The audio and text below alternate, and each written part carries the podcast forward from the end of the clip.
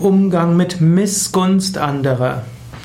Es gibt Menschen, die sind dir günstiger gestimmt und es gibt Menschen, die sind dir nicht so günstig gestimmt.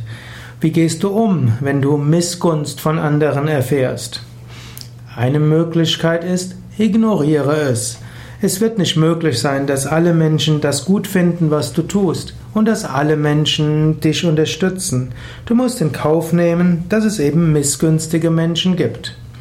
Zweite Möglichkeit ist, du kannst mit dem Menschen sprechen. Du kannst erstmal ihm zuhören.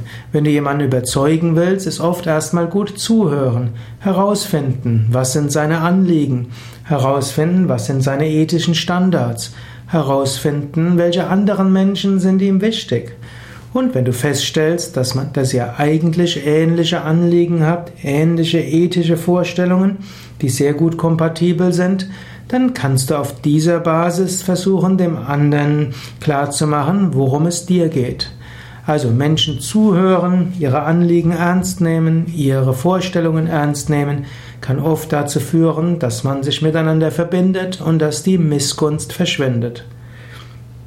Dritte Möglichkeit ist, ein Mensch ist missgünstig, du hast aber ein wichtiges Vorhaben, den einen Menschen kannst du nicht überzeugen, dann gilt es eben, andere zu überzeugen.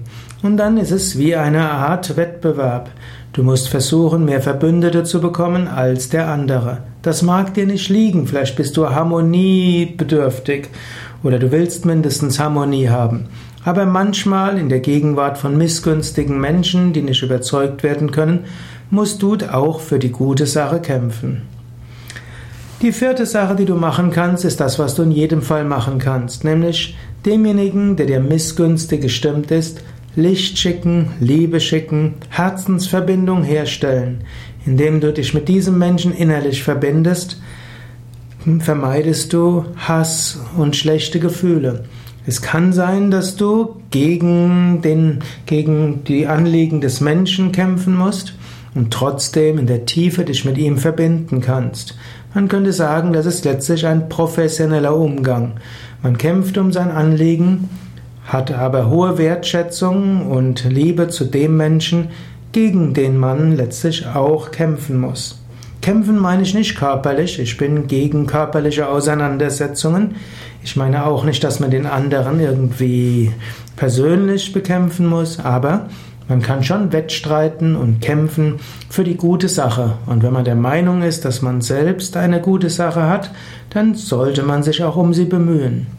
Man sollte versuchen, möglichst viele ins Boot zu holen. Man sollte probieren, auch die Missgünstigen irgendwo mit zu berücksichtigen. Man kann lernen, die Anliegen möglichst vieler Menschen mit hineinzubringen. Man kann demokratische Entscheidungen herbeiführen. Man kann selbst Kompromisse machen. Man kann feststellen, dass das eigene Vorgehen vielleicht doch nicht das Beste ist und mehr das tun, was der andere will.